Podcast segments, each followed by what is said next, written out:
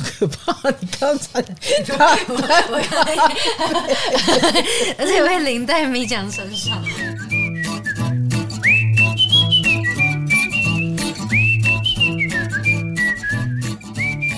嗨，各位大家好，我是唐启阳。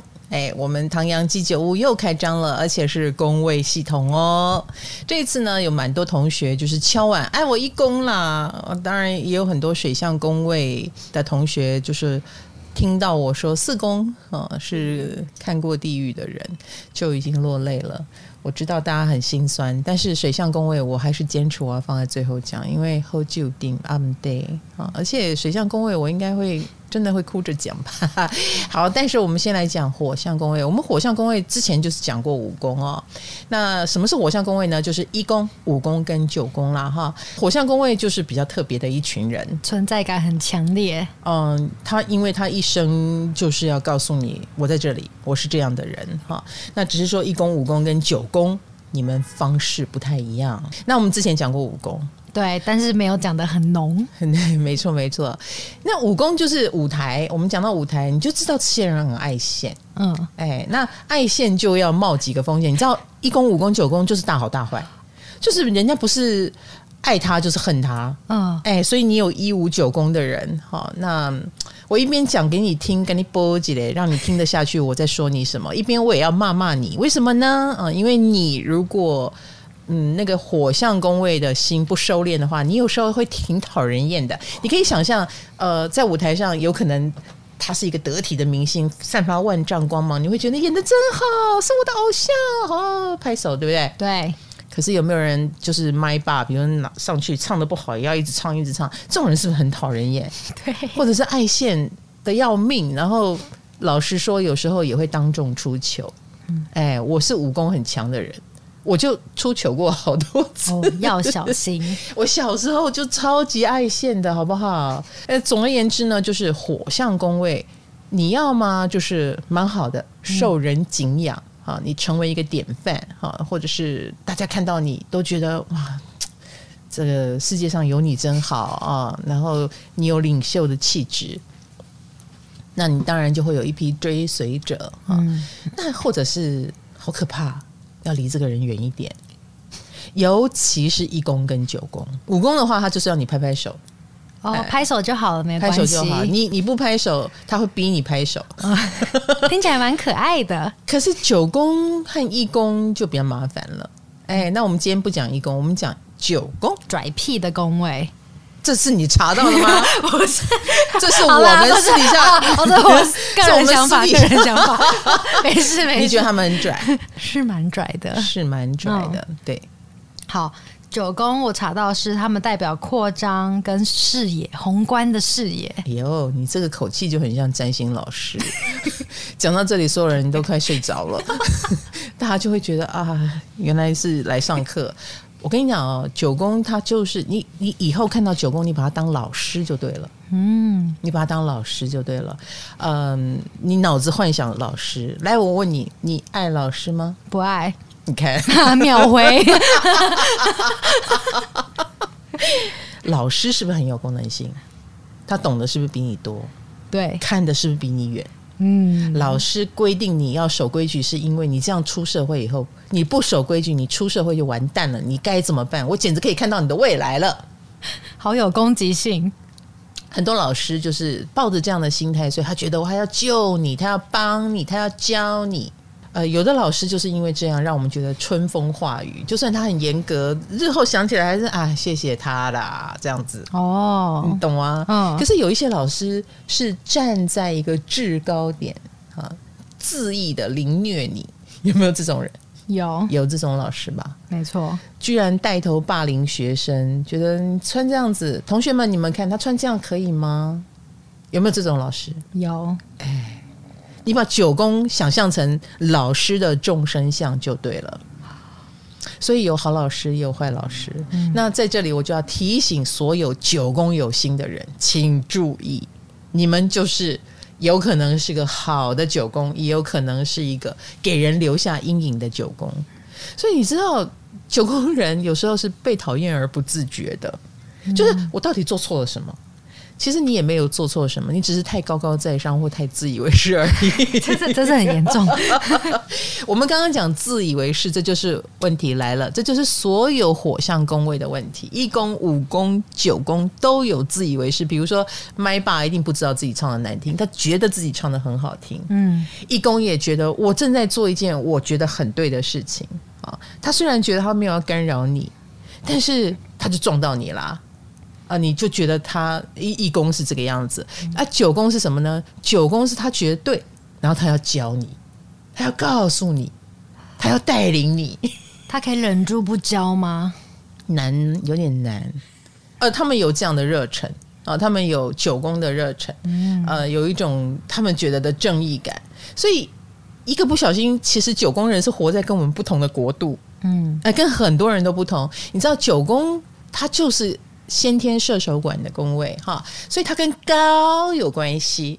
所以当我们要赞美一个九宫的人的时候，你如果知道他有心在九宫，你只要跟他讲：“你真是一个高人。” 他一定很开心。对，你知道了哈，哦、我就是能看到你们看不到的。有人要这样夸奖他吗？要这样夸奖他吗？你会深得他的心。呃，不可否认，九宫非常有观点。嗯，他们的观点，不管你认不认同，但他们的观点。很特别，会让人眼前一亮。你可以把它想象成，他就是跟你住在不同楼层嘛。因为我们都是住在一到三楼，所以我们打开窗户看到的就是车水马龙、凡间的一切。但是九宫的人，他是住在一零一顶楼，然后他就看到的就是跟你们不一样。他看不到什么便利商店，他也看不到车水马龙，他只看到整个台北市的布局。他知道基隆河在那里啊，他知道阳明山在那里，所以他看到的视野。的确跟我们一般人不太一样，那他就有拽的本钱嘛。嗯，如果他每一次说出来的话都是你没有想过的，哎，对耶，我没有想过，你怎么会这样想？你会不会觉得很佩服？会，会吧，对不对？嗯，所以你知道九宫也跟占星学有关，因为占星学能看到你看不到的啊。哦，所以算命，哎，算命啦，预测啦，都跟九宫有关。如果九宫很强的人，你学会预测，或者是他们其实挺会预测的，他们会看到未来，他们会看到你看不到的东西，所以你称赞他一声高人，真的不为过。他的思维逻辑跟我们凡人已经不一样了。当我们还在斤斤计较这个错字的时候，三宫还在计较你这个语句文法有问题，六宫还在纠正错字的时候，九宫会告诉你这个概念不对。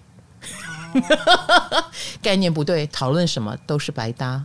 不要讨论这一题，讨论我觉得该讨论的那一题，叫做你的理想是什么？我们现在还没有讲心哦，哈、嗯，我们只是介绍这个工位给大家认识哈。那怎么样能够让心掉到这个工位呢？呃，希望所有的爸爸妈妈避免掉，没有，就是避，免掉进这个宫位。我开玩笑的啦。呃，九宫就是中午之后出生的小孩，哎。是这样子哦，没听过哈，没有哎、欸。我现在讲的是太阳啦。哦啊，但是有一些星，比如说水星啊、金星，都会离太阳还蛮近的，所以如果有一颗星掉到九宫，其实其他星也蛮容易掉进来的。那中午过后啊，比如说你是日正当中之前生，你就是掉到十宫。嗯，那如果你是日正当中之后。比如说，妈妈肚子痛，吃中饭的时候肚子痛，然后到医院里半小时之内把你生下来，你应该大概率是九宫。听起来很简单，不知道为什么。对，想生孩子了吗？对对对。哎，我觉得大家要去生孩子，鼓励大家好不好？不然我们台湾人口越来越少，也不是办法。所以你知道，他们真的蛮容易成为意见领袖。嗯，因为他们火象宫位的人都很有信心，所以你看讲一个概念的时候，他很有信心，他很有愿景，他很有。活力，你就会觉得哇，可以相信这个人。他们对想法、知识很有信心。嗯，然后武功就是对表演很有信心，是这样吗？嗯，哦，或者是很想表演。哦，我很有才能，我要给你看，你看我会这个，我会那个，我就是武功的人啊。我声音很好听，又想唱歌，又想讲话，哎呀，麻烦了这样子。可是九宫的人就是啊，我很有想法，哦，我要让你们知道。然后我要传教授业 解惑，变成教主了。对对对，他们很小很小就很有信心。可是话又说回来，可能很多九宫的人，你会告诉我，他们从小就有信心吗？哎，也不一定嘛，对不对？嗯、他们也有小时候嘛，嗯，他们也有不会的东西嘛，对不对？但是九宫的人自尊心非常高，来火象宫位的人一五九自尊心都非常高。重点来了，那我就会说九宫的人是自尊心奇高，最高最高。哦，所以他会不服输，比如说不服输到，就算心里有点怕，他也要表现出我不怕。我不但不怕，我还跟你开玩笑，嗯，我还践踏你。比如说，笑死人了，这件事有什么难的？呃，走，我带你过去。就他怕的要死，他也会做这样的事。因为九宫的人就是要用呃乐观的方式去面对他的恐惧，嗯，所以。他越夸张的地方，比如说他越表现出不怕，有什么好怕的？这件事很简单，简单的要死。我跟你讲，他也许很怕，但是你完全看不出来，你只能从他有点 over 或 drama 的去形容他的不怕，那就是有点怕。哦，原来没错，所以你要从这里去看到他的恐惧，他把自己弹到更高的地方，以便看不到那个恐惧。九宫真的很有趣哈。对啊，感觉是离我好远的一群人。哦，他们的确很特别，嗯、所以待会儿我播一播你们，又骂一骂你们，这个是很正常的啊。你要知道，我是地面上的人哈，嗯、我没有九宫了哈。那我作为地面上的人，我有时候看到飘在天上的九宫人，忍不住想要搓几下。但是你知道飘在上面还有谁？你知道吗？神。嗯，九宫也有神性哦。哦，呃，我们不是说他人身上有神性了，嗯，我们要讲的是九宫人非常的靠近神，所以他们爱神的。宗教类的，哎，所以九宫人对宗教，因为他觉得只有神能治他，只有神了解他，人不了解我是正常的，所以你们。好可怜呐、啊！你可以把九宫的人想象成已经信了教，然后觉得呃他要出家了，然后你们一直拉着他，然后他会高高在上的看着你，觉得你还在红尘中好辛苦，你怎么会懂我的快乐？哎，讨讨不讨人厌？你说 是不是很讨人厌？难讨人厌。如果这些感觉、这种 feel，他还会用言语，还会用行动表现出来，就真的很讨人厌了。所以，当九宫的人如果他去接触宗教系统，比如说他成为一个牧师，他讲的是神的道理，他讲的不是自己的道理，我就会觉得哎，蛮好的。或他讲的是呃学校的课本啊，呃传道授业啊，我也觉得这就是善用了九宫，就是讲的是正统的知识。哎，对对对对对，你看我们现在都还没有讲到所有的 星调进来，因为我觉得九宫是太特别的一个宫位了，值得好好介绍。九宫跟高有关嘛，所以你看哦，所谓的高高等教育，诶，高铁不是吧？你刚才讲小高雄，谢谢你。呃，或者是航空业啊，也跟九宫有关。海外呢，远的呢，哎，也跟远有关系。哦、所以你看，九宫就是真的离大家还蛮远的一群 一个地方啊，就是它管高，它又管远，远到什么地方呢？海外。嗯，哎，过个海的那个地方哈，那海外的人就会跟你有什么文化差异，嗯，所以九宫也管文化。哦，哎，所以九宫的人对文化是非常有感觉的，他们可能对本地的本土生态、本土文化，嗯，反而没有，对，还好，因为这不是该懂的吗？嗯，这有什么好惊讶的？嗯，我们的蛙桂就是甜的，怎样？但是如果吃到了国外的蛙桂不是甜的，他就会觉得哇，好特别哦！所以一定要外国的东西才能震撼到他啊！九宫的人才会被诶，我愿意谦虚一点，我愿意去感受一下为什么你们这个地方跟我们不一样。所以九宫很喜欢出国，嗯，对异国文化很感兴趣。为什么呢？因为那个能触动他。到了海外，他们就是正常人了。哦，就会变成正常了，他们就是落地了。哎，所以九宫人喜欢到国外，他们在国外可以过着比较不像在国内哦，在国内他们可能是一个趴趴走的人，然后很浮动的人，飘在天上的人，但到国外他反而可以安身立命了，过普通人的生活了。所以你知道吗？他们很常移民。所以他们也算是追求这种安身立命的生活了。谁不想？我们都是人啊，我们都有这个躯壳啊，嗯、每天都活在飘在半空中的生活也不是办法。哦，我以为他们很乐在其中哎，也当然也乐在其中。可是过度的乐又过度的不自觉的九宫，有时候会发现朋友不多。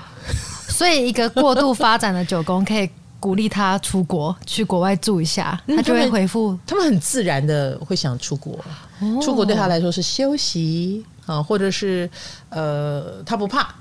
有的人会觉得出国好可怕哦，嗯、人生地不熟的语言也不通，是不是？像我四宫很强的人，我就觉得哇，我喜欢待在这里，我一辈子都不要移民哈。我不懂人家为什么要移民，我就是四宫很强的人嘛。我觉得你为什么要住到人家家里去？可是九宫的人就觉得我就是喜欢住在外面，外面的一切才有新鲜感。我现在花了好多好多的时间帮大家打这个底，实在太像在上课了。可是我想我讲的应该还好吧，浅显易懂吧？呃，没有比那个星座恋爱都市传说难懂，还可以吧？还可以吧？是是是是是，因为等一下我们进入行星进九宫的时候，我们就会方方面面的去讨论你呃值得人家喜欢、很有观点的原因，跟你真的很讨人厌的原因。因为九宫太特殊了，我再讲一次，太特殊了。火象宫位的人都特色鲜明，太有特色，所以你知道，太有特色的人就是喜欢你的很喜欢，哈，不喜欢的很不喜欢。就好像我们看到很多呃邪教，好了，我们就我们直接讲，它就是一个有问题的教，就是邪教。假设你看邪教的信徒信仰他的教主，你就会觉得很恐怖，是不是？对，这种东西你也信。啊，我们会这样想。可是你身在其中，如果你是那个教徒，你一定觉得那是一个好美好的东西，所以我信。呃，所以同样信念的人聚集在一起，这就是九宫他一生当中在做的事。好想看一群九宫聚在一起会怎样？没有没有，他们各自成为一个团，哦，他们不会聚在一起。每个九宫都是头头。你要不要拍实境节目，然后把九宫人关在一个房子里面？我不要进去。对，你在旁边讲评啊，讲评是吗？没有九宫会愿意参加我们的实境节目，我都怀疑有没有九宫人来听我讲话，因为九宫人是高高在上。哼，你了解我？我不相信，见鬼了！来，你给我电风扇，还有点热呢，我吹一下小风就好了。可能骂人骂的有点激动，我就知道，我刚刚就在想，老师你太激动了。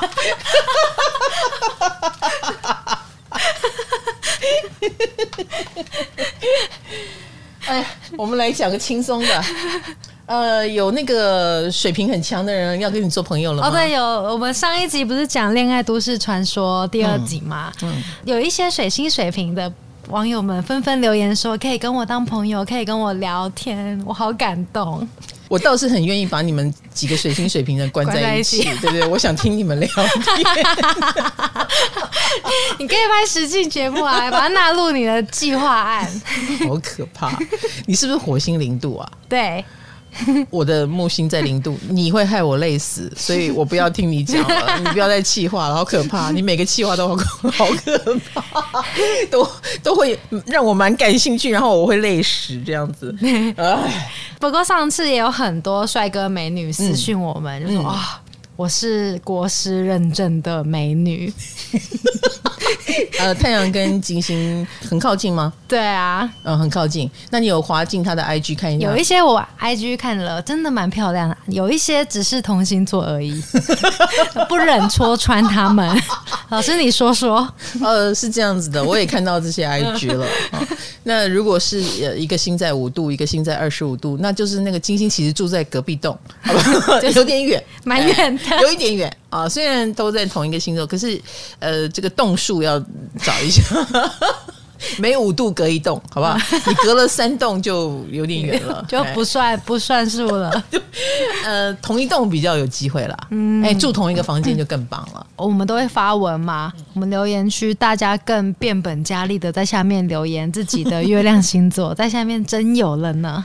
哎呦，我们的俱乐部，我跟你讲，我们人手不足啦，哈。其实我们的确很想成立这个俱乐部，可是，嗯，我慎之又慎，我觉得他先好好学占星，好不好？嗯啊，第一个土星在哪里？土星几度？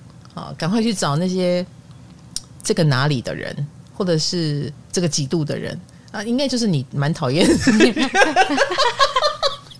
天哪！你避开他，我要讲的是避开他。你不要去找他，知道吗？你可以把你讨厌的人的命盘拿出来瞧一瞧，可能就会瞧出端倪。你的土星跟你的土星度数，那你去找有这个度数、有这个星的人哦。比如说啊，你的土星在摩羯十度，嗯，哎，那个有星在摩羯十度的人，你应该。蛮有压力的啊，你应该会受不了他，因为他每天都在考验你的修行。你知道我有学生跟我说：“老师啊，我们会不会因为知道了，就是哦，他就是我的考验，因为我有土星在这里嘛，所以难怪我跟他处不来哈。那之后是不是就处得来了？哦，会吗？不会。” 这辈子都出不来，不，我也不会一棒子打死你了啊！就是因为你们可能有其他的心连在一起了，所以就算有压力，有时候有压力是好的啊。就好像我跟金牌，金牌的他的火星就在十度，他的火星在九度还是十度？对，他就对到我的土星哦，所以他让我很有压力。我告诉你。我就是因为遇到了金牌，嗯，我才成型。所以，我如果是一块还没有成型的陶土，那金牌就是捏这个陶土的人。他给你压力，他给了我压力，但他也塑造了我。你这样懂我的意思哈？哦，好，所以有些压力就看你要不要承受。但是他当然有其他好的心，让我觉得很舒服嘛。嗯啊，所以舒服跟压力之间，比如说他对我的助力跟对我的这个压力之间。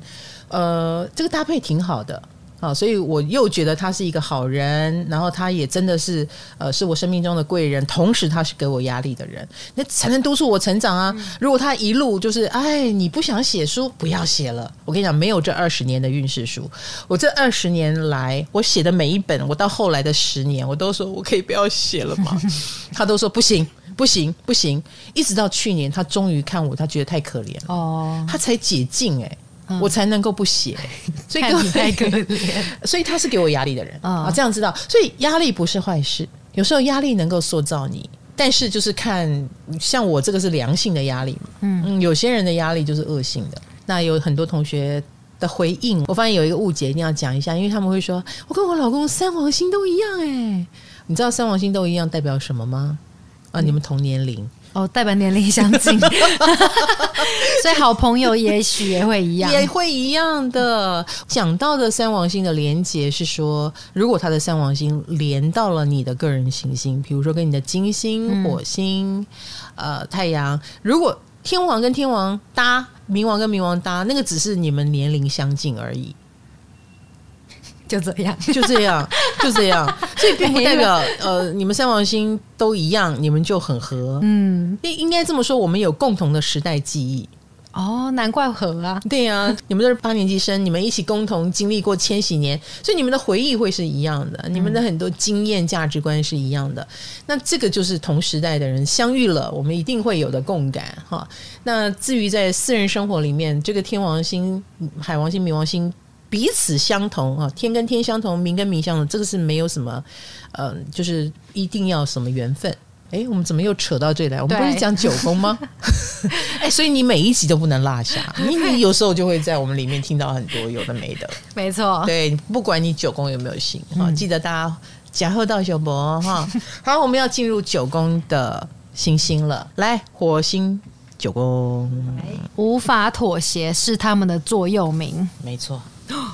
这些人是街头运动分子，无法妥协到这个程度。这样你懂我的意思？天哪！火星九宫，你如果用占星学的关键字来斗，他们就是理念的战士，会去游行的那种理念的战士，文化的战士。哎，所以我们的郑丽君前文化部长啊，火星九宫，我们的林金牌林玉玲，火星九宫。哎，这这两个真的是一个很正向的、很正向的角色，我只能这么说啊。所以这个火九呢，哎，他的信念啊，或他的信仰啊，其实是非常有魅力的，因为他们是呃，来自于他们的战斗力，哦，来自于他们是一个战士的这个部分。他们如果不战，他们其实也是个普通人，嗯。但是，一旦他战了。比如说，他真的找到他的理念跟理想，他为这个东西而投入他的热情的时候，他就会散发无比的魅力。所以火星九宫一定要有一个你好想做的事情，你一定能够把它做得很纯粹，并且在做得很纯粹的这个过程中，你会散发无比的魅力。哦，他们一定要有理念，一个理想，没错。嗯，这这个事情你也不要把它想的说啊，好好不得了，因为我刚刚举了两个不得了的例子嘛。我有一个朋友，他其实他的工作就是在演艺圈里面当经纪人、制片，嗯，但是他非常喜欢咖啡。他喜欢到他自己在家里弄了一个小咖啡吧。他是一个金牛座，他也是一个火酒啊。然后他对生活的讲究已经讲究到非人的程度了。比如说，我们去他家做客，他端给你的咖啡就是他精挑细选，而且他坚持自己烘焙。他不是咖啡店的老板哦，但他要自己烘焙，所以他拿出他自己烘焙的咖啡豆，然后。呃，他所有料理的牛排跟猪排什么的，他都用舒肥鸡。他有他的讲究。九宫人都住在一零一，好远哦，很远好远的人哦。对对对对，哎，可是你知道他在做这些事的时候，他很有魅力哦哦。他只是做他普通的工作的时候，你会觉得他蛮普通的。可是当他你发现他非常执着他的信念，他觉得咖啡要这样泡才好喝，肉要这样料理才好吃，你就掉进了他的世界，你就被他带领了。嗯、然后我说老实话哦，嗯、他的咖啡有点酸，哎，不是我喜欢的那一种。听说越越好的咖啡是越酸的，对，我们没有那个命喝，我喝不懂，我喝不懂。你哪里知道这奇怪的知识啊？我不知道，因为我也是喝某天喝了一个单品，那个咖啡老板要说，因为是单品，豆子很好才会酸。你看，我们两个都凡人，命 我们是凡人，对不对？对。所以我喝到那个很酸的咖啡的时候，我本来很想说，很你这好难喝，但是他那虔诚的神情。然后认真的态度让我觉得这咖啡就好喝起来了。以后我告诉你很神奇的，我回到家我会想念他的咖啡耶。我到底是想念他的咖啡，还是想念他散发的那个气场呢？注入了某种精神。没错，这就是九宫，这就是九宫。他那个神情，他让我着了他的迷。然后那个肉。我也吃不出，是嫩了一点了，没错啦。你离开了他的气场之后，你就发现那其实就是普通的肉，但是他弄得很好吃，蛮特别的弄法呀，嗯、是不是？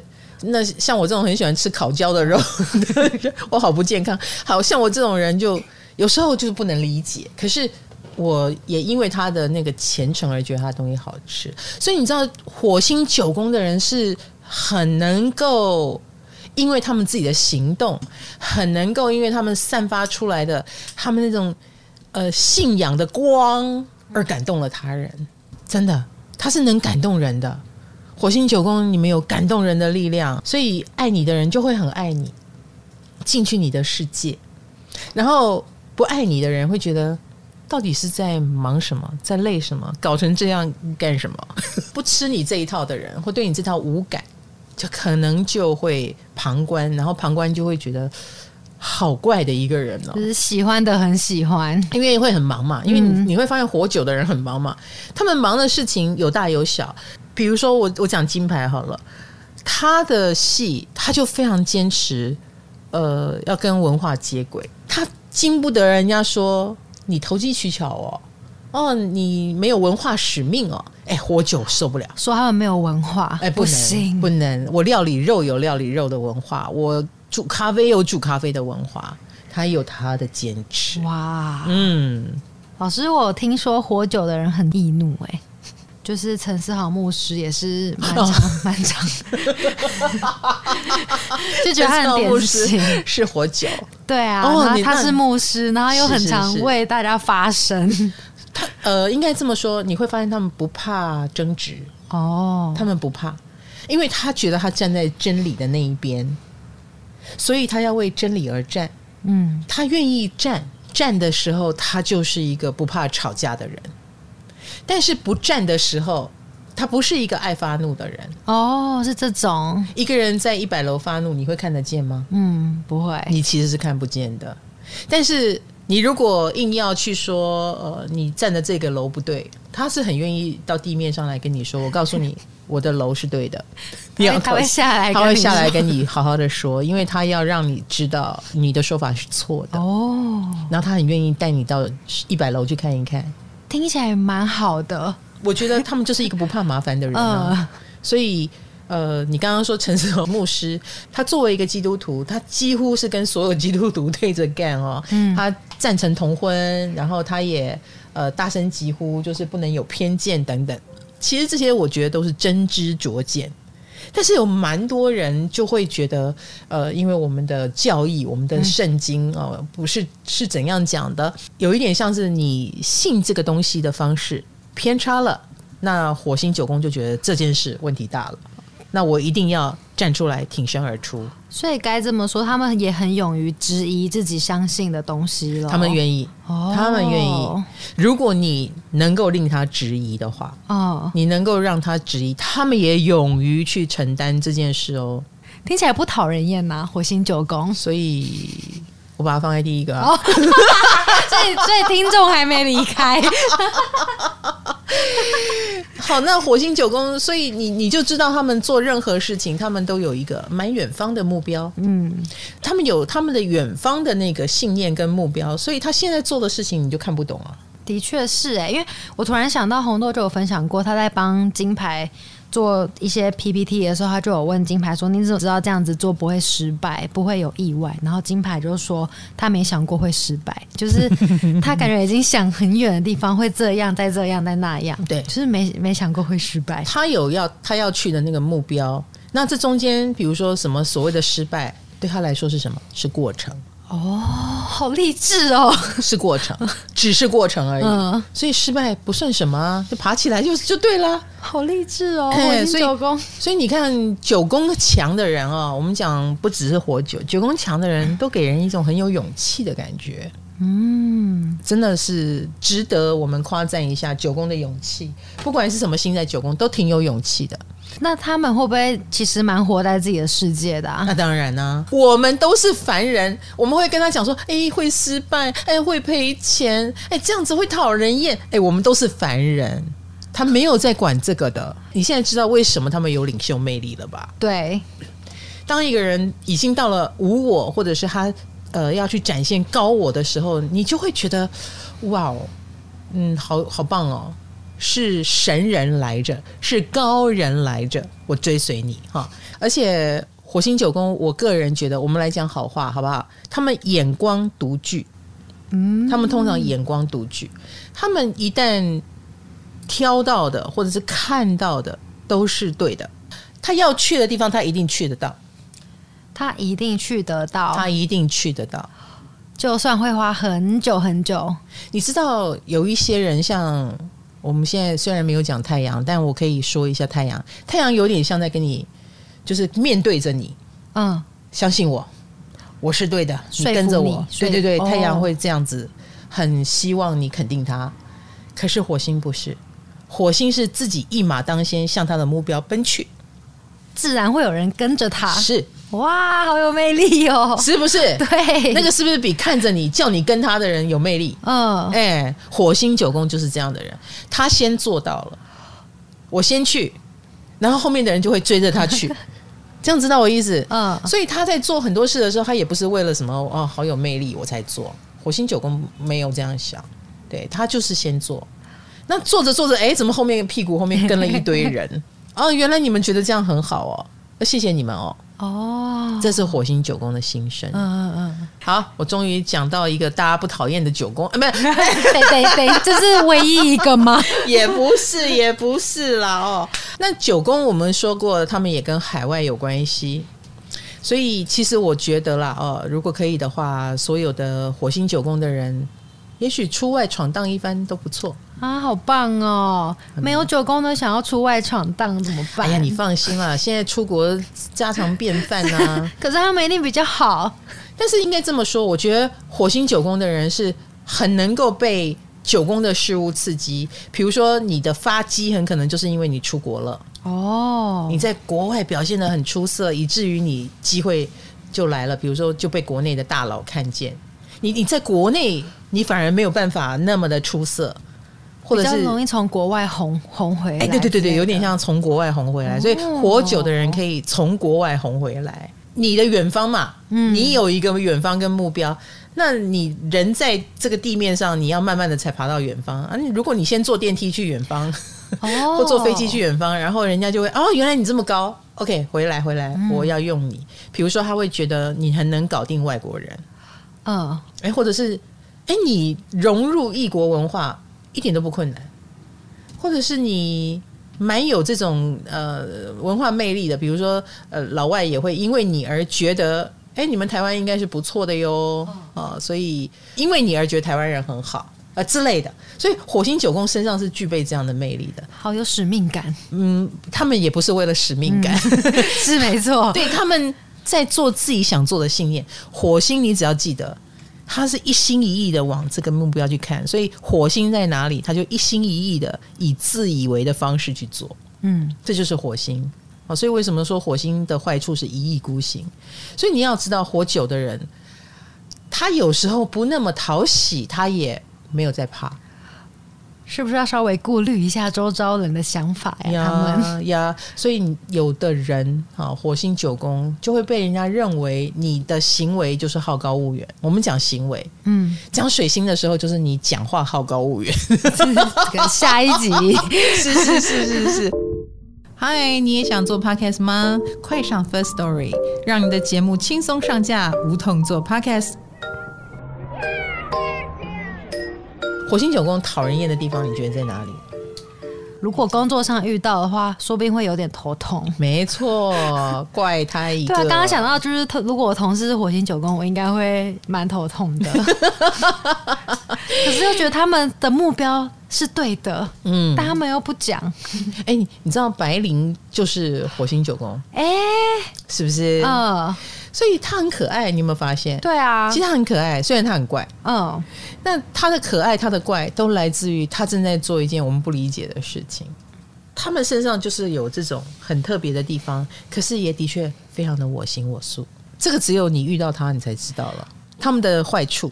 我觉得他们是事后才会喜欢他们的人呢、欸，就他们在当下感觉都会先被不谅解，或是被讨厌。嗯，不至于被讨厌哦。不至于被讨厌，但你会不知道他在干什么。嗯，然后你只有很亲近的人才会感到比较困扰。很亲近的人，比如说你是他的先生，你是他的太太，然后你就不懂为什么他要抵押房子去做某一件事情，或者他。好不容易开了一个店，为什么不赚钱也可以？你可能就会有点困扰。对，没错。然后你可能也要注意，就是的确有可能会惨赔。虽然这个赔呢，在他来说是一个过程中的事，因为你看不到他看到的远方嘛。嗯，你就会觉得啊，赔了，他还要开第二间哈，你在干嘛？你通通都看不懂。他们很需要有共同理念的人。或至少你不知道，但你愿意跟随他，他就是那个背影对着你的人嘛。嗯，对啊，你只能看到他的背影嘛。对，如果有一天这个火酒愿意正面对着你，他很爱你，亲爱的。哇，嗯，好，那不知道我这样讲活久的人能够同意吗？目前为止应该是因为我算是在播你们。对啊，讲的很很多好话也活久，但是活久的人不信他的。哦，你可以想象他是战士嘛，跟他站在反对面的对立面的，一定觉得把这个家伙打下来，把他打下来，他们也很容易就遭到别人的攻击，嗯、或者是不谅解啊，或者成为目标哦。不过活久他是战士，不怕，没关系，不怕打仗，好不好？你要跟他打，哎，他只会更高，哎，他只会飙得更高。火星非常的不服输，火星的自尊心是非常高的。我不但不被你打下来，我还要到更远、更高的地方做得更好，让你们气死。这就是火九的目标。嗯，好了，这是火九。你现在看哦，这个火星在我们的本命星盘里面，它不是一颗坏东西，所以你要慎用你的火星。你想想看，这个有目标的人，他如果一生清贫，因为他一直到不了他的目标的话，一直跌倒的话，你说他伤害了谁？伤害他自己啊！嗯，你这样懂我意思？对，所以每一个人的火星伤害的都是自己哦。好的，我们第二颗星来了，我们讲天王星。要开始骂人了，因为我已经在大鹏展翅了。电风扇要开大号的。罗罗，我很好奇，你有没有因为跟我聊着聊着对占星比较有兴趣了？有哎、欸，我有告诉我朋友们星盘，我朋友们都超有兴趣，就是我还去传教。你，我等等，你教大家看星盘，来来来看哈，这样子是这样啊。你你月亮在哪你？月亮在哪？哎呀，你这个月亮不行。你真的很敢的你，你你不要再解析了。好来，天王星，我先讲好话好不好？好话我找一下，好，我找不到吗？没有。好，老师，我你讲好话。他们是绝对诚实的人。哦，我我跟你讲，我用绝对诚实，你就知道为什么他们会成为怪咖了。诚实到不惜跟你唱反调，而且呃，跟普世价值是不一样的，他也不怕，不管你同不同意他。他不但诚实，而且天王星嘛，我还要诚实到一个极致。你知道，呃，我认识一个设计师，我先不说他的设计理念，就本来就很极简。很多人一遇到设计，就是我一定要拿出我的功力啊，可能排版上，然后设计上，我一定要弄一点什么，我才有设计嘛，对不对？是不是？我们很怕这种设计师，其实，可是又觉得你不设计也不行。那这个天王星呢？他一开始就走极简路线，但是他又把极简，极简其实看起来很像没设计，但是呢，他又有很很有功力，他是一个狮子座，所以他的极简风格，就后来就让他闯出一片天，然后以至于到现在，他最近又推出一个产品，我拿到了我就笑了。他推出的是笔记本，他就是很叛逆，他那一本笔记本是完全没有设计的。嗯。这就是回归他的诚实，诚实就是笔记本不就是笔记本吗？里面写的东西才是重点。他正在跟你传达这个理念，但是他这个完全没有设计的空白的笔记本，他卖的很贵。他卖他的理念，你信不信？你相信我的理念？OK，那你就是你就是会买我这一本完全没有设计的空白笔记本。可是你，我跟你讲，在用那本空白笔记本的人，却也因为你的这个信念，觉得这一本笔记本不凡了。一个设计师他敢不设计啊？这是一个相当正面，而且其实是很诡异的例子。火象宫位它就是会传递出一种很抽象的东西，叫精神。那他们也被这种精神给困住，以至于他行走在人间的状态，我们看不懂。好，那天王九宫呢也。因为所谓的叛逆而开启了他们的机运，其实是这样。所以你看，像我刚刚讲的设计师以极简作为诉求，哈，就是我把设计元素减到最小，叫极简。好的，这就是叛逆。所以他们一定会有追随者，哎，一定有。伯恩也是天王九宫啊，对，是不是？是不是？都蛮怪的。大家都觉得，呃，以他的条件当个明星也不是问题。嗯。可是他要从一个很脱口秀啦，哈，然后速度的触碰一些竞技话题的边缘，或者是大家都很害怕政治，他不但不怕，他还参与在大选的时候，然后红蓝白绿哈都是他的客人。但他最怕的事情，天王星不怕，而反而让人家觉得他有非凡的勇气。所以你要说火星是给你看背影的人，他其实也没有要纠众，他也没有要干嘛。可是天王星就是。我就是一个怪胎，来来来，啊，我怪在这里，我怪在那里。呵呵，你们觉得我很怪，我还可以更怪。比如说，你如果呃跟他讲说，呃进我们教堂要脱鞋哦，啊不能讲话，他就是那个哦，要脱鞋不能讲话。哎，我本来不想进去，我现在想进去了。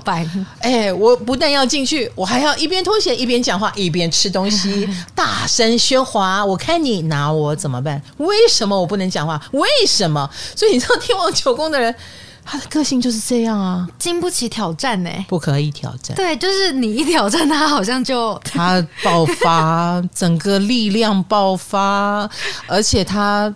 有如神助，他不但去挑战你，你还拿他没办法。他是最皮的那一个，嗯他赶不走，哎，你再赶我，我就住下来。你怕不怕？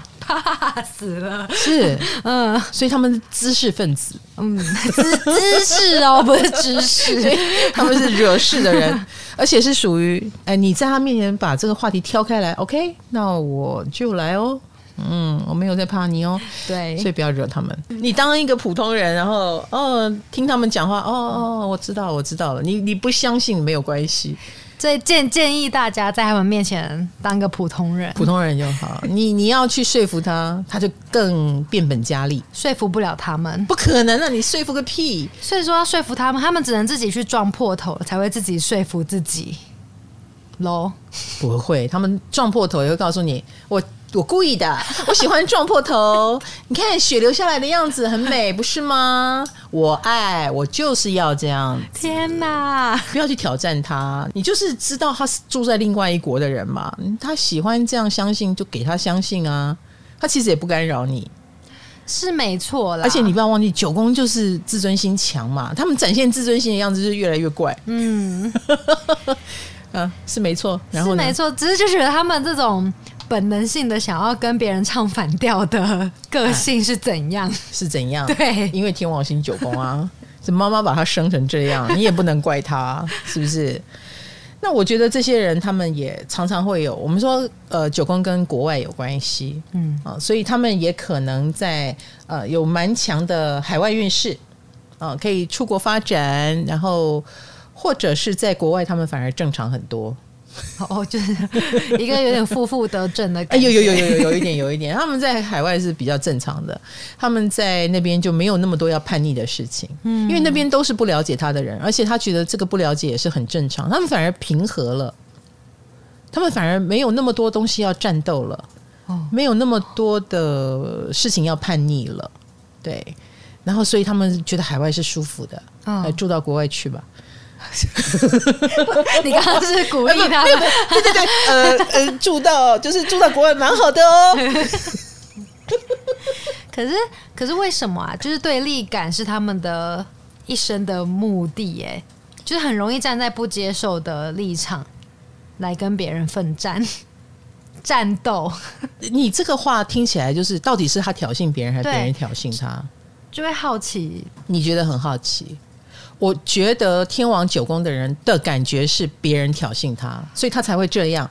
他觉得别人在挑衅他，对，他觉得别人在挑衅他，所以天王九宫的人，我知道你们心里的苦，好不好？就是你们的确是蛮容易遭到，就是很多人想要纠正你的做法，想要纠正你的看法。那我刚刚说到啦，就是九宫的人都是看得到远方的人啊，嗯，所以。他会觉得你很可笑，所以九宫的人的心态就是这样，就是你好好笑哦，你可以不要理我啊，你干嘛跑来纠正我？那你，你这不是讨骂吗？你要跟我来这一套是不是？OK，我认真的跟你来了。所以为什么我说你不要去吸引天王九宫的人的注意？哦、就天王九宫的人会觉得是你先引起我，现在是好想跟他吵架哦。不 不不，没没没，因为他的个性很强嘛。嗯，天王九宫的人个性很强嘛，比如说。火星九宫，你挑战他这个，嗯，他会下到一楼来跟你好好的辩论，嗯，啊，不然就是他不理你，他用背影对着你，哦，哎，他就不理你了，你不是我这一国的，再见。可是天王九宫就是，哈、哦，要来真的是不是？那我就跟你来真的，就算是跟一粒米，他也来真的。他这是，就是你怎么小，你是大人物，小人物，我都跟你来真的。哦、所以他们是真正的战神。他要计较，你是三岁小孩，他也跟你计较；或是你现在是他主管，他也跟你计较，他也跟你计较，所以。天王九宫惹不起，我们真的惹不起，因为我刚刚说了他们绝对诚实，嗯，绝对诚实就是你不能看不起任何人，所以三岁小孩也要好好的说。可是他的好好的说，说出来都是天王星的东西，所以我们听了也不会 也不会接受啊。我们一般普通人，真的，我们只是个普通的老百姓，没错，我，我们很普通很平凡，所以天王星的道理，我们有时候也听不懂。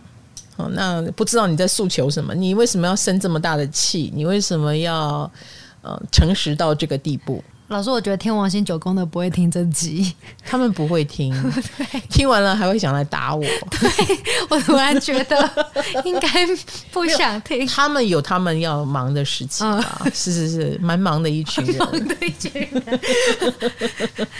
好啦，那呃，所以天王九宫的人都是怪咖吗？我只能这么说，也要看他其他的配置啊。比如说，我刚刚说过了，他这个绝对诚实，他平常。人在家中坐，他也不会到处去宣扬我绝对诚实，来打我，我也要去打你们。他当然不是这样的人呢、啊，他不是，他看起来是也是个普通人来着。嗯，但是有时候，如果你有是他的社交媒体，你可能会觉得他们还蛮愤世嫉俗。老师，那你你要怎么建议天王星九宫的做人？九宫不用我建议，你你救不了他们的。你怎么你怎么可能让一个只想往，比如说他现在在一百楼，他的目标是两百楼，你你你说的什么建议？我们的建议对他来说都是把他拉到一楼，嗯，那不是他要的哦，所以没有什么好建议的。而且九宫的人都想活出他的高我，他想要做的事情是呃，成为一个独特的自己。好，我们讲一。五九宫的人都是想成为自己，只是方式不一样。嗯，那九宫的人，如果他假设了哦，他有他的信念，就是我不相信人一定要在都市才能活下去。倘若他的信念是这个，你可以想象他是愿意在山里面隐居二十年的那一种人，因为那是他的信念。嗯，然后你你在那边用都市人的角度说，你这样生活太可怜了，没水没电怎么行？你的这些看法对他来说都是无意义的。嗯。所以我们才说九宫的人到底会不会来听我这一集啊？我们看待九宫的方式，我们要做的就是进入九宫的心灵，你才能看得懂他为什么要这样做。所以我们只能理解他。那我也希望能够传达，就是所有九宫的有心的人，我理解你们。我不见得呃跟你是同一国的，但是我理解你们，希望你们也知道自己哦，原来。难怪我觉得我很孤独，难怪我觉得我是一个高处不胜寒的人。我希望你们可以理解这一点，然后也要理解，有时候你们也蛮能刺激到别人。嗯，哎，因为高嘛，高高在上也是高。对，哎，万一你太高高在上，的确蛮戳人的。你要知道，这世界上很多人是很自卑的。很多人没有像你们这样有坚强的信念，以至于可以很坚强。那你们的那一种个人魅力，如果用在呃避逆别人，或者是看不起别人，别人会很容易受伤的。嗯，所以你们可能会伤到人而不自知。这一点呢，就是我要提醒九宫的人注意的地方。就算是活久，你给人家看背影，有时候对于自卑的人来说，那个背影也是一个嘲讽，就是妈的。拽屁，所以九宫我会用拽屁来形容。嗯，哎，就别人会一下子就觉得你你在拽。也许九宫的人不觉得自己拽，就像天九，我只是绝对诚实而已。绝对诚实听起来不是一个美德吗？对，不是一个美德吗？是是，但是为什么你们要这样说我呢？啊，所以呃，九宫真的是一个非常有趣的宫位。呃，因为我们前面讲了很多九宫的概念，那这是一个太特别宫位，所以我们花了很多时间。下一集呢，我们就会再讲其他的星。那如果这一集的火九啦、天九啦，你自己就是，或者你的朋友、你的谁是，然后你很有感觉，我也欢迎你们给我来信回馈。我们下一集就是呃，带着大家接着进入其他的九宫啊，水啊、金啊、月啊、日啊。木土、海明，哎呀，好多！我的妈呀！那今天九宫 Part One，我们到这里。唐阳鸡酒屋，我们下次见了，拜拜。